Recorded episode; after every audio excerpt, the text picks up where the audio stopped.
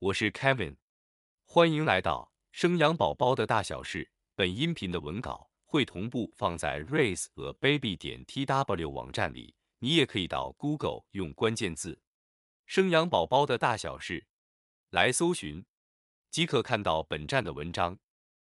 炎炎夏日，也是即将开学的季节，Kevin 要帮宝贝找寻适合的托婴中心。在参观中心环境时，学校主任介绍了许多项目。刚好这时候的气候是肠病毒好发时期，所以学校主任提及，请父母留意在幼稚园或是托婴中心团体生活中，如果孩童疑似或确诊肠病毒这类型的法定传染病，学校会请父母先将宝贝带回家照顾，避免群聚感染。这么谨慎的处理，不得不让 Kevin 好奇的想进一步研究。这个来势汹汹的肠病毒到底是什么？大部分发作的时间是什么时候？哪种族群的人比较容易感染？怎么传染的？身为家长的我们了解后，无论是帮宝贝预防，或是当一些症状发生时，都可机警的先带宝贝去就医，抢在黄金治疗期。为此，我们整理出本集音频，让父母能了解肠病毒，知己知彼，才能战胜疾病。同时又能预防胜于治疗，减少感染的发生。本集音频的题目是：夏秋之际，肠病毒会发烧又起疹子，该怎么预防？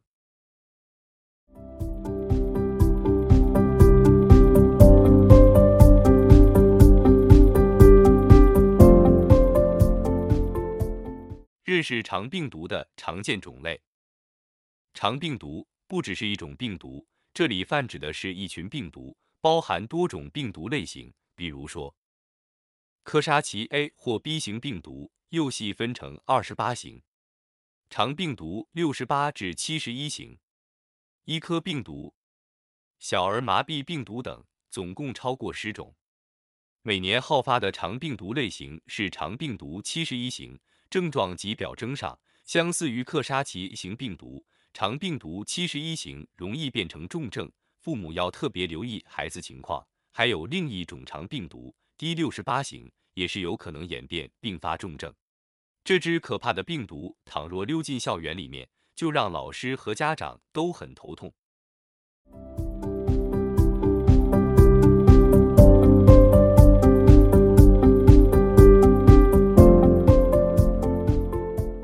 关于肠病毒的停课标准。因此，学校才会如此重视这个传播力极度强的肠病毒。家长也同步很关心宝贝在什么情况下会停课，要安排后续照顾及工作请假的时间。为了减少群聚感染，中央机关卫生福利部疾病管制署定制了停课标准，建议幼儿园或托婴中心遇到下列二种情况，就必须停课，且需通报给当的卫生局指导。情况一。同一班级里，在一个星期之间有两位以上的孩子被诊断胃肠病毒，那个班级就要停课七天。情况二，学校内若有班级发生肠病毒第六八型感染，而且并发重症，该班需停课七天。但地方政府可依照《传染病防治法》第三十七条，衡量管辖范围内的情形，适度设定属于该地区的停课标准。更多确定资料，可直接联络当的卫生局或教育局。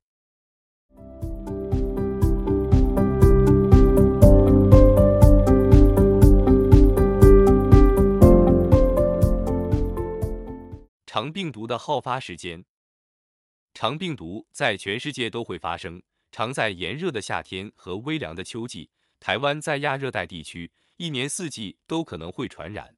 累积出现最高峰的是在五至六月，接着是开学的九月，所以学校及家长都会好好认识一下这个闻风丧胆的肠病毒。肠病毒两大传染途径，肠病毒从确诊日往前推的七天和发病后一周都是最具传染力的时候。然而，肠病毒有两大传染途径，分别是接触传染以及飞沫传染。第一种。接触传染，接触传染的来源多是家长是带源者，或是有接触到肠病毒的病人，或者不小心上完厕所解便后未干净洗手，导致污染了食物及玩具。这些东西再被宝宝们吃到或是碰到，而被传染肠胃道。第二种，飞沫传染，病毒潜伏在喉咙或呼吸道，透过打喷嚏、流鼻水、咳嗽等飞沫污染空气，进而被宝贝吸进去，传染呼吸道。以上是两种常见的传染途径。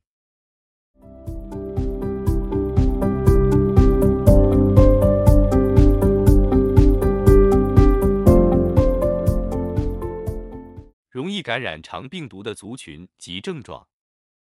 最高风险的族群：新生儿及三岁以下的婴幼儿。肠病毒种类不同，症状也不一样。肠病毒七十一型和克沙奇病毒 A 型有发烧、昏睡、恶心、呕吐，还有常见的手足口病及疱疹性咽峡炎。这里的手足口病指的是手掌、脚掌都会出现红疹或是水泡。水泡的大小约一至二公分左右，所以这样称之。有些会连肛门、膝盖或是手肘都会起疹子，尽量别让宝贝抓破水泡，容易再有其他皮肤感染。发烧大概三天会慢慢改善。疱疹性咽峡炎在口腔的后半部有疱疹，影响食欲，胃口下降许多，要小心有没有脱水的可能。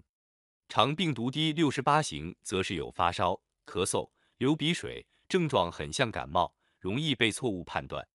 宝贝若得到肠病毒的七天以内，家长要观察宝贝有没有很想睡、意识不清、激越型抽搐、突然抽搐及呼吸心跳变快。如果有上面的合并症状，请爸妈赶快带宝贝到大医院看诊，有可能是重症。其次是孕妇要留意自身免疫力，不要接触到患有肠病毒的大人或小孩，勤洗手，注意卫生安全。如果孕期后几天到生产前后有发烧、拉肚子、感冒症状、肌肉疼痛或是类似肠病毒的症状，请务必就医并告诉医生，减少肠病毒伤害到新生宝宝。最后是成人，大人也会感染肠病毒，只是多数大人症状并不显着，大概就像感冒一样。不同的是，当大人康复时，他的粪便仍有传染力。这时候还是要注意手部及食物卫生安全，避免污染造成传播给其他人。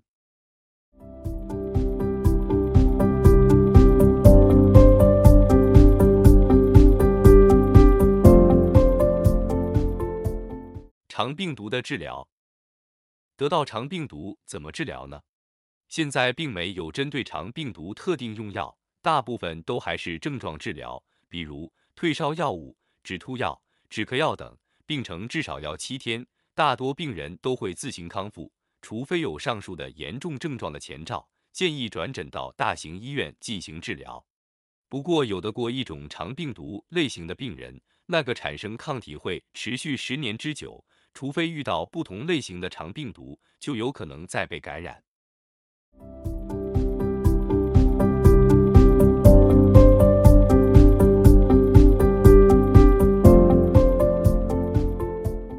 肠病毒不要来，保护宝贝大作战。目前没有疫苗可施打来预防肠病毒，所以能做的只有正确洗手，以及环境清洁，减少接触源是最好的方法。那怎么预防呢？频繁洗手的部分要注意洗手时机以及洗手步骤。洗手时机分成执行动作的前与后。执行动作之前的部分包括。在接触宝宝之前以及吃东西之前，执行动作之后的部分，像是从医院和外面回来之后，上厕所结束以后，以及更换尿布结束以后，标准洗手步骤有五字诀，分别是湿、搓、冲、捧、擦。湿指的是打开水龙头冲湿双手，擦肥皂。搓。指的是手心、手背、指缝搓揉二十秒。冲，指的是双手用清水冲洗干净。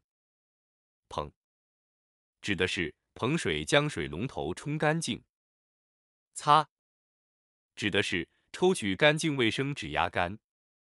清洁环境的时候要特别注意，宝宝的玩具一定要定期洗和擦，尤其是绒毛娃娃。要日晒六至八小时，别忘了要搭配漂白水消毒。酒精、一般抗菌喷雾都对肠病毒无效果。学校及家庭都可以用稀释后的漂白水来消毒。稀释后的漂白水浓度约是五百 ppm 的漂白水。使用前，请先搅拌十至二十秒，戴好口罩及手套，打开门窗通风。最好准备有刻度的杯子，再拿干净抹布清洁及擦拭环境。等待三十分钟后，再用清水擦一遍，以达到消灭病毒效果。调配好的漂白水应在二十四小时内使用完，避免没有效果。如果宝贝真的不小心被传染到肠病毒，那居家环境与保护重点又是什么呢？第一点，保持勤洗手。第二点，停课七天，宝宝不到处跑，在家休息七天，不去学校、公共场所等，孩子一定要停课七天，不可以提早回到学校。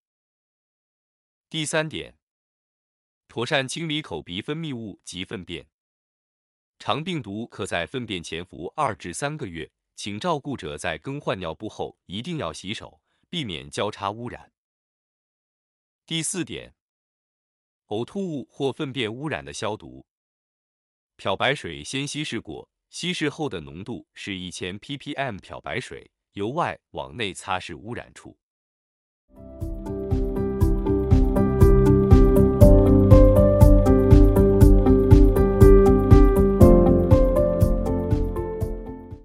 防胜过于治疗，让肠病毒远离我们。在这个病毒伺机而动的时刻，家长要更留意宝贝们的状况。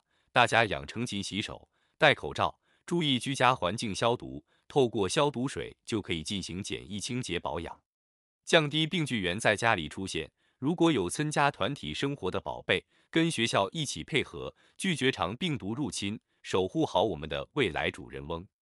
以上是本集音频的全部内容。Kevin 会将本音频的文字版本的网址放在音频的介绍里。如果你有兴趣的话，欢迎你点击阅览，也欢迎你到 Google 用关键字“生养宝宝的大小事”来搜寻，就可以看到本站的文章。本站会提供许多跟孕妈咪以及育儿相关的资讯给你阅读。我们下集见。